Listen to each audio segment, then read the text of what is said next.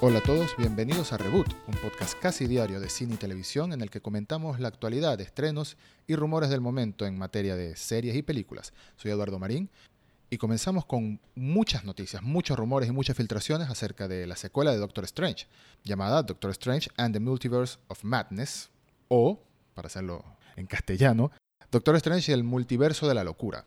Primero que nada, se dice que Sam Raimi, el director de la trilogía original de Spider-Man, aquella de Tobey Maguire, será quien dirija la película de Doctor Strange, lo cual es una buena noticia. Sí, es cierto que aquella película de Spider-Man con Tobey Maguire, la tercera de su saga, no, no es recordada con mucho cariño por los fanáticos de Marvel, pero en general este director tiene mucha experiencia con un tipo de terror bastante particular, que es el responsable de la saga Evil Dead, y llevamos mucho tiempo escuchando rumores de que Doctor Strange 2, para ahorrarme el montón de palabras que tengo que decir cada vez que diga su nombre, va a ser una película con elementos de terror, conectada a otras historias del universo cinematográfico de Marvel, por supuesto, quizás clave en el futuro del universo cinematográfico de Marvel, porque después de todo hablamos de multiversos, hablamos de universos conectados, y qué mejor historia para conectar con Doctor Strange que la de la serie de Loki.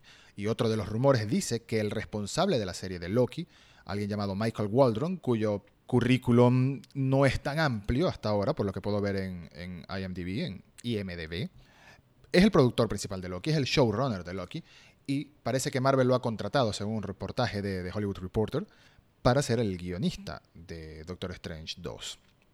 Grandes noticias. Todo esto lo que me da a entender es que las series de Marvel, en, de la fase 4 del universo cinematográfico de Marvel, para Disney Plus, van a estar muy conectadas al resto de películas. De hecho, van a marcar, podrían marcar las bases, esto, es todo especulación, por supuesto, pero podrían marcar las bases de lo que serán las siguientes películas, de lo que serán quizás los villanos incluso, quizás las historias que van a contar. Tarde o temprano, Marvel va a tener que hacer uso de los X-Men, de los Cuatro Fantásticos y, todas esas propiedades que llegaron a casa, volvieron a casa con la adquisición de Fox. ¿Qué mejor manera que hacerlo que hablando de multiversos, no? Eso es algo que mucha gente lo comenta, no es nada oficial, por, por supuesto, al menos por ahora. Más allá de la noticia de que Sam Raimi podría ser el director y de que el responsable de la serie de Loki podría ser también el guionista de Doctor Strange 2, tenemos la mala noticia de que Rachel McAdams, quien interpretó a la doctora Christine Palmer en la primera película del Doctor Strange, una especie de interés romántico y un personaje muy desaprovechado en la película, pues parece que no va a volver para la secuela. Eso es otro reportaje, de nuevo, información no oficial hasta ahora, pero es un reportaje que asegura que McAdams no vuelve para la secuela de Doctor Strange y honestamente no me extraña. Su personaje no hizo mucho en la primera película, más allá de salvarle la vida o ayudar a salvarle la vida una vez a, a Strange. Y es una lástima, porque es una gran actriz que pudo haber tenido mucha más participación. Quién sabe, quizás en el futuro Marvel vuelva a hacer otra Jane Foster, por decirlo así, y traerla de vuelta, así como próximamente están trayendo de vuelta a Natalie Portman para la próxima película de Thor, que va a ser la nueva Thor. No creo que Rachel McAdams vaya a ser la nueva Strange, pero ojalá tenga algún regreso en el futuro con una mayor participación en la historia. Lo siguiente que vamos a comentar rápidamente es que comenzó el rodaje de The Matrix 4, hasta ahora vamos a llamarla Matrix 4, no tiene nombre oficial, secuela que se estrenará en el año 2021, muchos años después de la última película que fue Matrix Revolutions. Eh, esta vez solo una de las hermanas Wachowski estará encargada de, de la entrega. Lana Wachowski es la directora y guionista de la película y como suele suceder, comenzó el rodaje de la película y empezaron a aparecer fotos del set, fotos de los actores. Las redes sociales han sido bombardeadas los últimos días con fotos de Keanu Reeves y Carrie Ann Moss, conocidos como Neo y Trinity en la saga. Pero lo que es curioso y que debo comentar es que Keanu luce como Keanu, Keanu luce como John Wick, tiene su cabello largo, tiene su barba corta, no parece el Neo que recordamos.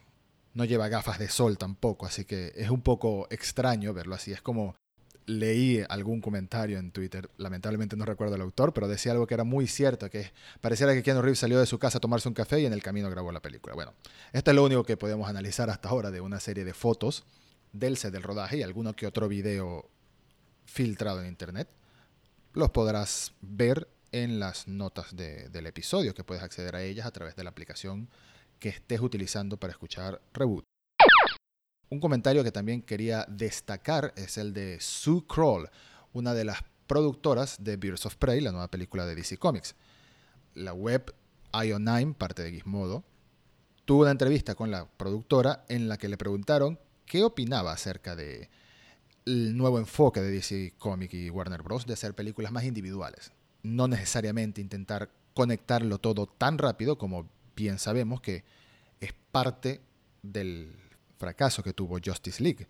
A lo que la productora respondió, creo que es una de las cosas maravillosas de DC ahora, que podemos contar historias individuales con su propio punto de vista, en su propio mundo, que no necesariamente tiene una relación o una conexión con otra cosa en el universo de estas películas. Por lo tanto, la película funciona por sí sola.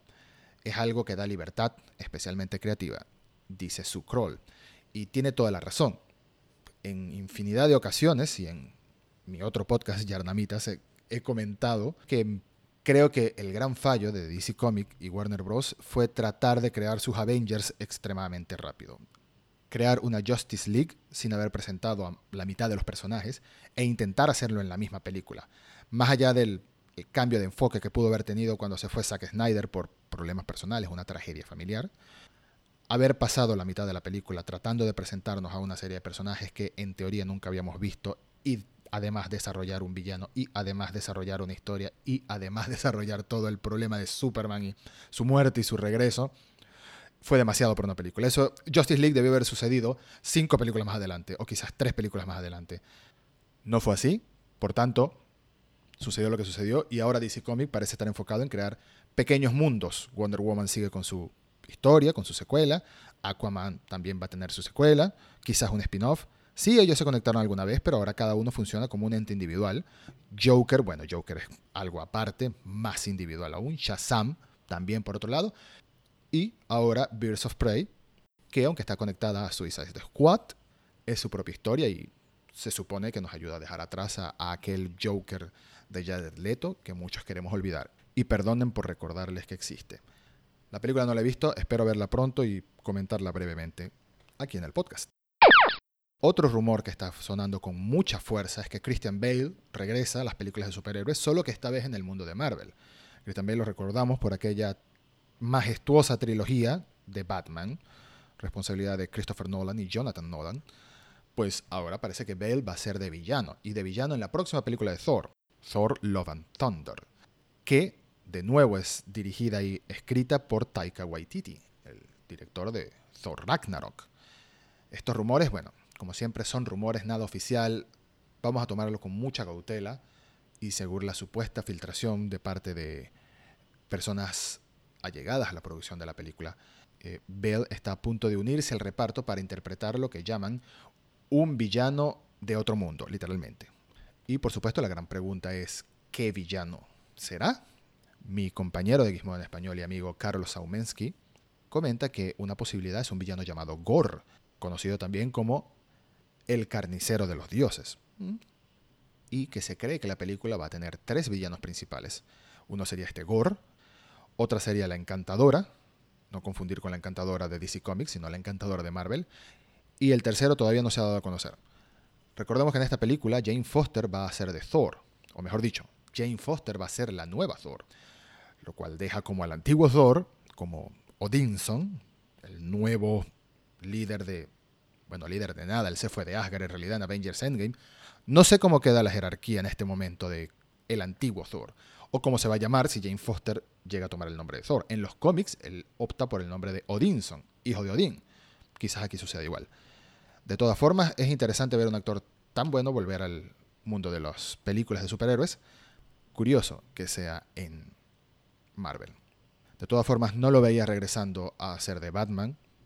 Quizás la única forma sería en una especie de película de Batman Beyond, en la que un Batman joven estuviera tutelado por un Bruce Wayne ya entrado en muchos años, entrado en años.